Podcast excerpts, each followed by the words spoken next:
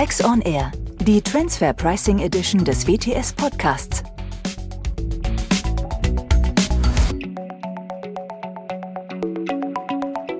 Herzlich willkommen zu Transfer Pricing auf den Punkt mit Professor Dr. Axel Nientimp und mir, Andreas Riedel, heute zum Thema E-klar oder nicht E-klar. Servus Axel. Hallo Andreas.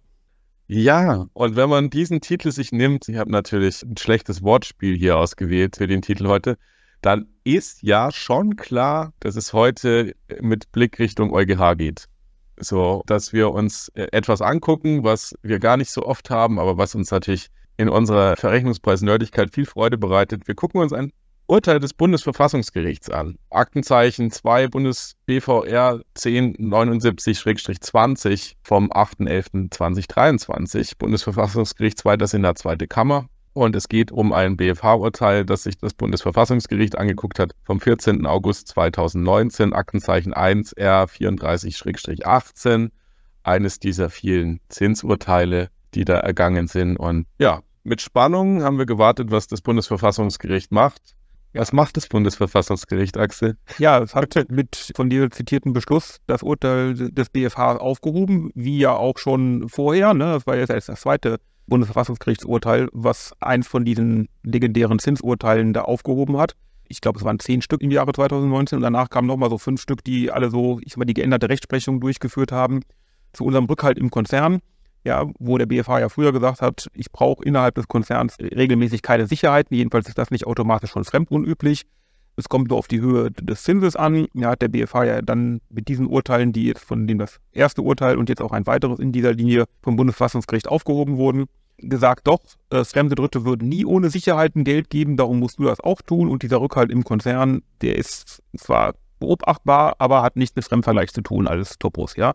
Das ist insofern spannend, weil natürlich, das sind ja wieder, wie so häufig, unsere legendären kaputten Fälle. Ja, also es ging hier mal wieder um eine Teilwertabschreibung auf das Darlehen, also gar nicht um auf das Darlehen selber, sondern hier hat also wohl eine deutsche Steuerpflichtige, eine OHG war es, glaube ich, ja, hat ihre im italienischen Tochtergesellschaft ohne Sicherheiten finanziert und war mit einem Kontokorrentkredit. Und hat auch hier, ich sag mal, einen Aufschlag auf den normalen Basiszinssatz genommen, ich glaube von 2%, aber irgendwie ging es der italienischen Tochtergesellschaft wohl nicht so gut. Lange Rede, kurzer Sinn, das Darlehen wohl notleidend, ja, und die Deutschen haben eine Teilwertabschreibung auf dieses Darlehen, also auf die Kontokorrentsalden gemacht.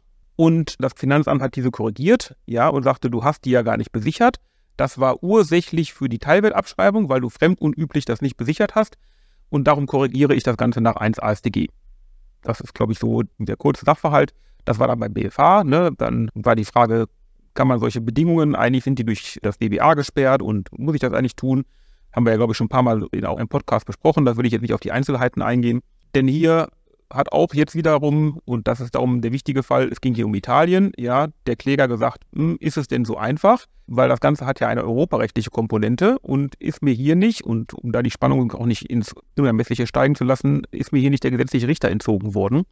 Und das Bundesverfassungsgericht hat gesagt, ja, denn, lieber BFH, du hättest das gar nicht so entscheiden können, denn da sind doch, ich sag mal, einzelne Begründungsschwächen. Und insbesondere bei der europarechtlichen Komponente die Frage, ob das denn wie der EuGH es in seinen Urteilen ähm, SGI und Hornbach Baumarkt hier erläutert hat, gibt es nicht sonstige wirtschaftliche Gründe, die hier auch ein Abweichen gegebenenfalls vom Fremdüblichen ähm, erlauben. Das hast du alles überhaupt nicht richtig geklärt und auch alles nicht richtig begründet. Darum, Kommando zurück, du musst noch mal ran, lieber BFH, und das entweder begründen oder es geht weiter, eventuell an den EuGH. Ja, und das ist, glaube ich, der spannende Punkt. An der Stelle waren wir ja schon einmal. Mhm kann man jetzt auch sagen. Also, dass es zum BFH zurückging und an der Stelle dann quasi die Frage war, was der BFH damit macht. Da hat dann der BFH nochmal sich davor gedrückt, entsprechend beim EuGH vorzulegen. So, die Frage ist, ob er jetzt dann entsprechend diesen Fall vorlegen wird oder ob er nochmal nachbessern wird in seinem Urteil. So, und glaube ich, zwei Kernpunkte in der Entscheidung, vielleicht wenn wir uns darauf einmal kurz dann entsprechend fokussieren. Also die Feststellung, dass es REM unüblich ist, dass hier eine Besicherung des Kontokurrenz vorliegen muss. So. Das ist ja schon mal eine, wo man sagen muss, so wo kommt die denn her? kann man sich überlegen, so wie, wie lässt sich das begründen? So Darlehen mit einer gewissen Höhe, so, jetzt wissen wir auch nicht genau, wie groß der Verfügungsrahmen im Kontokurrent war, so was da an, an Salden genau dann entsprechend stand, über so, aber an sich natürlich die Frage, so Kontokurrent, was hat man denn da für Sicherheiten und was ist denn da so das Fremdübliche auch? In Klammern dann halt auch in der Gruppe, muss man ja auch sagen. Also ist ja nicht banküblich gleich fremdüblich, aber an der Stelle, also selbst wenn man Richtung Banken guckt, ähm, merkt man, dass es da einen Unterschied zwischen Kontokorrentbesicherung gibt und Besicherung von größeren Darlehen. Ich glaube, dass man da schon nochmal zwei, drei Gedanken dann drauf verwenden darf, wo der Fremdüblichkeit genau sich hinbegeben muss. Genau. So. Ich glaube, das Bundesverfassungsgericht hat hier zwei grundsätzliche Bedenken. Die erste ist, ist das jetzt überhaupt fremdunüblich, was da passiert ist? Die erste Frage. Und wenn es das denn ist, ist es auch europarechtlich sozusagen möglich, dass der 1 ASDG in diesem Fall ja die Fremdunüblichkeit äh, über 1 ASDG auch zulässt, weil 1 ASDG halt ja, wie wir alle wissen, nur zum Ausland gilt, ja, und im Inland nicht. Und da gegebenenfalls bei der VGA andere Maßstäbe anzusetzen sind. Denn was das Bundesverfassungsgericht sagt, ist, es ist nicht verständlich, weshalb der BFH hier den Vergleich der Bedingungen, die voneinander unabhängige Dritte unter gleichbaren Verhältnissen vereinbart hätte, zu einer Vollbesicherung von solchen Kontokorrentdarlehen kommt. Das ist also nicht ein solch offenkundiges empirisches Datum, dass das Bundesverfassungsgericht sagt, stimmt. Das ist ja allen Menschen klar. Denn wahrscheinlich sind die Bundesverfassungsrichter davon ausgegangen, dass es wohl doch Fälle gibt, wo es jedenfalls keine Vollbesicherung von solchen Darlehen gibt, selbst wenn der Schuldner ja vielleicht nicht die beste Bonität hat, weil es ihm offenkundig ja nicht so gut ging und er ja hinterher auch die Darlehen nicht zurückzahlen konnte. Also er sagt, das ist nicht der Fall. Also nur der BFH mit keinem Wort erklärt, wie er denn von seiner Vollbesicherung bei fremden Dritten gekommen ist, weil das fällt, seien wir ehrlich, ja vom Himmel in den ganzen BFH-Urteilen. Ja, in dem allerersten Urteil, was ja auch aufgehoben wurde, sprach er noch von den allgemeinen Geschäftsbedingungen der Banken und Sparkassen, die er da irgendwie zitiert hat, dass man da immer Sicherheiten nehmen muss oder so ähnlich. Ich glaube, das geht, ich habe sie jetzt inhaltlich nicht gelesen, ja, aber was da genau drin steht, weiß ich also gar nicht. Aber ich glaube, es geht auch fehl und sagen, das ist ja gar keine Banken- und Sparkassenbeziehung, die ich hier habe als Gesellschafter, der meiner Gesellschaft ein Darlehen gibt. Er sagt aber dann auch, im zweiten Schritt hat der BFH aber auch überhaupt nicht gesagt, wie denn, ich sag mal, der ein eventuell erhöhter Zins, hier war der Zins wohl durchschnittlich zwei Prozentpunkte über einem Referenzzinssatz in diesem Zeitraum, um den es ging, wie sozusagen eine Nichtbesicherung oder nur eine Teilbesicherung sich in einem erhöhten Zinssatz auswirkt. Das ist ja vielleicht auch nochmal spannend. Wir hatten ja, das hatten wir glaube ich auch in einem Podcast mal gemacht, wir hatten ja noch eins von diesen anderen Urteilen. Das war glaube ich das, ich muss mal eben selber nachgucken, vom 19.06.2019, was der BFH ja selber aufheben musste wegen dieses unheilbaren Vormangels, weil da der Vorsitzende Richter ja den Urteilstext geändert hat. Und da ging es nämlich genau um diesen Satz, ja, kann sozusagen eine Nichtbesicherung durch einen erhöhten Zinssatz kompensiert werden. Das schlägt hier wieder rein, weil auch das von dem BFH überhaupt nicht erläutert wurde, was das denn bedeutet. Und da müssen wir uns leider mit der Frage der Höhe nach auseinandersetzen. Ne? Man kann also jetzt nicht mehr so allgemein sagen, du hast keine Sicherheiten gegeben, darum dem Grunde nach ist es sozusagen fremdunüblich. Das ist immer einfach, das sind so An- und Ausfragen. Ja, hier die Fragen, hätten es nun 2, 1 oder 5 Prozent Aufschlag auf irgendwelche Referenzzinssätze für unbesicherte Darlehen geben müssen, ja, kann man natürlich nicht mehr einfach nur so beantworten, sondern da braucht man wahrscheinlich empirische Daten von fremden Dritten, ja, was denn nicht besicherten Darlehen üblicherweise für Sicherheitsaufschläge vom Darlehensgeber verlangt werden. Ja, das hat der BFH überhaupt nicht gemacht oder auch nicht dem FG zurückgegeben, als Tatsacheninstanz das zu überprüfen. Darum ist dieses Urteil sozusagen aus diesen fremdvergleichskonformen Aspekten schon verfassungsrechtlich problematisch. Bevor wir sozusagen jetzt gleich zu der entscheidenden europarechtlichen Frage kommen.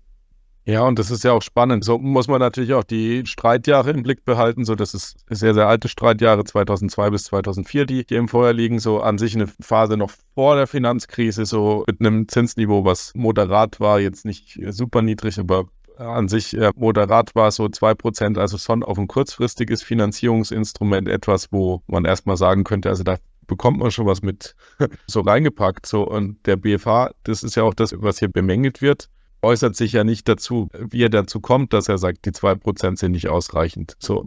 Äh, in Klammern, der BFH macht an der Stelle dann genau das Gleiche und wird für das Gleiche gerügt, wie er Finanzgerichte teilweise rügt. So, ich verweise auf die Folge quasi zur Revision des FG München-Urteils, die direkt quasi eins vorher im, in der Episodenliste liegen müsste. Dann, wenn Sie diese Folge sich anhören, wenn Sie die sich noch nicht angehört haben zum FG München-Revision, dann tun Sie das, da steckt viel drin. So, und da hat der BFH ja quasi das FG München dafür gerügt, dass 17% Kostenaufschlag so ein bisschen vom Himmel gefallen sind und nicht genau ermittelt wurden. Jetzt sagt das Bundesverfassungsgericht zum BFH, ja, aber so was ihr hier mit den 2% macht, so, das fällt ja auch so ein bisschen vom Himmel. Mhm. Wo kommt es denn her? Habt ihr euch das mal angeguckt? Das Bundesverfassungsgericht sagt jetzt nicht, ja, holt euch doch mal einen Sachverständigen, wenn ihr nicht wisst, wie ihr das irgendwie begründet bekommen könntet. So, das wäre so der BFH-Zungenschlag an der Stelle, dann, den man so aus dem einen oder anderen Urteil jetzt gelesen hätte. Aber im Prinzip ist es das, was ja hier dem auch zugrunde liegt. So, also dieses Argument kann man ja bringen, dass die 2% nicht ausreichen und dass es dadurch entsprechend fremdunüblich ist. Ähm, aber es muss halt begründet sein. Also würde bedeuten, man wüsste, wo es denn anfängt, fremdüblich zu werden. So. Ja. Und äh, das sieht man hier definitiv nicht so. Und das ist natürlich insgesamt inhaltlich spannendes Merkmal. Genau. Also man muss natürlich auch sagen, die BFH-Rechtsprechung hat sich ja dann auch unter neuer personeller Besetzung des Senates auch weiterentwickelt. Ja, also insbesondere in den Urteilen aus dem Jahre 21 und 22 kam auch noch so ein bisschen was hinterher. Hat der BFH sich ja schon auch mit der Frage auseinandergesetzt, ja, können erhöhte Zinsen äh, oder es ist nicht mehr so apodiktisch, ja, niemand gibt ohne Sicherheiten ein Darlehen. Und dann der Folgefrage, was sind überhaupt Sicherheiten und ist es Vollbesicherung? Und wenn ich die Tochtergesellschaft von jemandem bin, was kann ich dem überhaupt noch als Sicherheiten anbieten? Weil dem gehört ja schon alles von mir. Also diese Fragen sozusagen ein bisschen isoliert und hat gesagt, ja, grundsätzlich kann natürlich auch fehlende Sicherheiten durch einen erhöhten Zins kompensiert werden. Das erkennt der BFH neuerdings ja auch an. Von daher ist diese Frage, die das Bundesverfassungsgericht hier in diesem alten Urteil aufwirft, dann nicht mehr ganz so entscheidend, weil praktisch wir schon sozusagen einen Schritt weiter sind in der neueren BFH-Rechtsprechung. Er greift dann aber natürlich die Kernfrage aus, ja, die uns ja immer wieder umtreibt, weil der EuGH ja in den gerade angesprochenen FGI und Hornbach-Baumarkt-Urteilen gesagt hat, eine mögliche Beschränkung der Niederlassungsfreiheit, ja, durch den 1 ASDG, der halt nur zum hier EU-Ausland, unserem Fall Italien wirkt, kann gerechtfertigt sein. Das ist ja sozusagen immer die Prüfung, ja, durch, ich sage mal, eine, eine ausgewogene Aufteilung der Besteuerungsbefugnisse zwischen den Mitgliedstaaten. Er muss aber im Prinzip auch wiederum verhältnismäßig sein, indem es dem Steuerpflichtigen, ohne ihn großen administrativen Zwängen aufzuerlegen oder sowas ähnliches, sagt er, glaube ich, dass der EuGH, dass er wirtschaftliche Gründe für ein Abweichen vom Fremdüblichen darlegen können muss. Da hat der EuGH immer irgendwie gesehen, dass diese Möglichkeit im 1 AStG drinsteckt. Das müsste man jetzt nur noch gucken, was sind denn eigentlich wirtschaftliche Gründe. Ich habe dieses Darlegen gar nicht gefunden in dem 1 AStG, aber das kann jetzt an meinem schlechteren werdenden Augenlicht liegen. Jedenfalls sagt das Bundesverfassungsgericht hier, und das hast du gar nicht geprüft. Also du hast BFH nur gesagt, ich habe das abgewogen, also ich sag mal dieses Aufteilen der Besteuerungsbefugnisse gegen die Abweichung vom Fremdüblichen und bin zum Schluss gekommen, ich habe nichts gefunden. So. Das ist zu kurz. Und wenn du dir nicht sicher bist, lieber BFH, was diese wirtschaftlichen Gründe sein können, dann ist es eben nicht so offenkundig aus der bisherigen EuGH-Rechtsprechung, was damit gemeint ist. Das heißt, wenn du es nicht weißt, dann musst du nachfragen. Das ist ja wieder der Punkt. Und darum, das hast du nicht getan und damit hast du dem Steuerpflichtigen seinen gesetzlichen Richter entzogen und damit ist das Ganze verfassungswidrig und damit ist dieses Urteil aufzuheben. Und jetzt muss der EuGH sich wie eben schon in dem anderen Urteil vom 27.02., was ja auch aufgehoben wurde, überlegen, was macht es damit. In dem alten Urteil hat es das zurückverwiesen, du hast es schon angedeutet ans FG Düsseldorf, weil sie jetzt mehr Sachverhalt brauchen, eben genau zu der Frage Sicherheiten und so ähnliches, damit es sich dann wieder in dem nächsten Instanzenzug damit beschäftigen kann, kann ich jetzt entscheiden oder muss ich doch dem EuGH vorlegen. Und das rüttelt natürlich nicht nur an den Grundfesten, ja, unserer ausgewogenen Systematik, die hatten wir ja auch in dem letzten Podcast da zu dem Bosnien-Herzegowina-Fall, zu der Hierarchie von den Normen. Wenn wir jetzt sagen, der 1 ASDG ist eigentlich in Europa sozusagen immer gefährdet, ja, dass der EuGH sagt, sonstige wirtschaftliche Gründe, so wie bei der Hinzurechnungsbesteuerung, ja, für ein Abweichen vom Fremdüblichen kann ich nachweisen, dann ist er natürlich, insbesondere bei diesen ganzen Finanztransaktionen, wo ich als Gesellschafter immer mir überlegen muss, wie statte ich meine Gesellschaft mit Eigenkapital Kapital, Fremdkapital auf, der geht nicht gut, dann gebe ich ihr was. Also wirtschaftliche Gründe sozusagen finde ich da vielleicht relativ schnell, also jedenfalls schneller als vielleicht bei auch Warentransaktionen und sowas ähnliches, dann haben wir natürlich ein Problem. Dass wir bei diesen ganzen Finanzierungsthemen im Fremdvergleich Probleme haben, ist uns ja allen seit Jahren bewusst. Darum motiviert die Finanzverwaltung oder versucht es jedenfalls den Gesetzgeber auch immer zu Änderungen im 1 ASDG. Ne? Wir hatten das damals schon ATAT-Umsetzungsgesetz und Abzugsteuer-Entlastungsmodernisierungsgesetz. Dem 1a, der da nicht gekommen ist, darum ist der 1b 1a geworden. Jetzt haben wir schon wieder im Wachstumschancenbeschleunigungsgesetz. Also es gibt ja schon eine erkannte Problematik aus Sicht der Finanzverwaltung und des Gesetzgebers, dass diese Finanztransaktionen vielleicht zu Steuerarbitragen führen und darum enger gefasst werden müssen. Wenn der EuGH natürlich hier irgendwann zu dem Punkt kommt, ich kann da wirtschaftliche Gründe anführen, dann wird es eng, ja, außer wir machen die gleichen Grundsätze auch im nationalen Bereich. Ja, und hier glaube ich spannend, der Sachverhalt ist ja ein recht einfach gestrickter. So, also heißt, ich glaube, die Möglichkeit, jetzt einfach wieder zum FG zurück zu verweisen und zu sagen, wir brauchen hier noch mehr Infos zum Sachverhalt, die ist vielleicht hier gar nicht so gegeben wie in dem anderen Fall weil man ist ein, Kon ist ein Kontokorrent. So, es ist äh, 2% über Basiszins. So, was brauche ich noch an Informationen? Also ich glaube, da wird es an der Stelle etwas dünner. So, das heißt, der BFH kann sich vielleicht nicht so gut jetzt da so ein bisschen durchmogeln, sage ich mal, Lachs, und nicht beim EuGH vorlegen.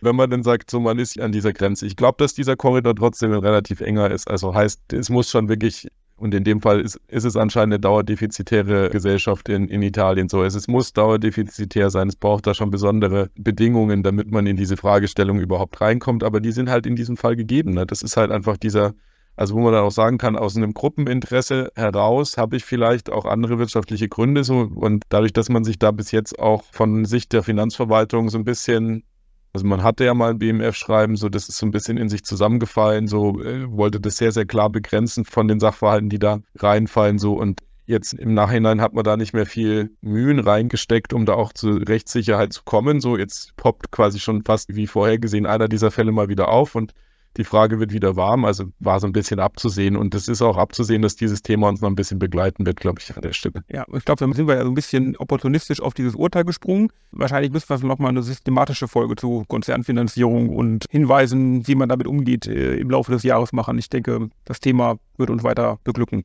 Sowieso und die Konzernfinanzierungen ja auch sowieso, weil äh, da die Frage ist, und das hast du auch schon angesprochen, was auf dem Gesetzeswege sich da jetzt tut. So, das ist ja dann zum Jahresende nicht gekommen, 23. Also von dem her da die Frage, was da dieses Jahr noch passiert. Ich glaube, für heute sind wir soweit durch. Und entsprechend war es das mit Transfer Pricing auf dem Punkt, einem WTS Tax on Air Podcast. Die nächste Folge unserer Podcast-Reihe veröffentlichen wir wie immer an einem TP Tuesday. Bis dahin alles Gute und falls Sie Fragen oder Anregungen, Themenvorschläge, gut gemeinte Wünsche haben, dann äh, erreichen Sie uns unter der E-Mail-Adresse podcast.wts.de. Wir freuen uns immer über Feedback. Tschüss.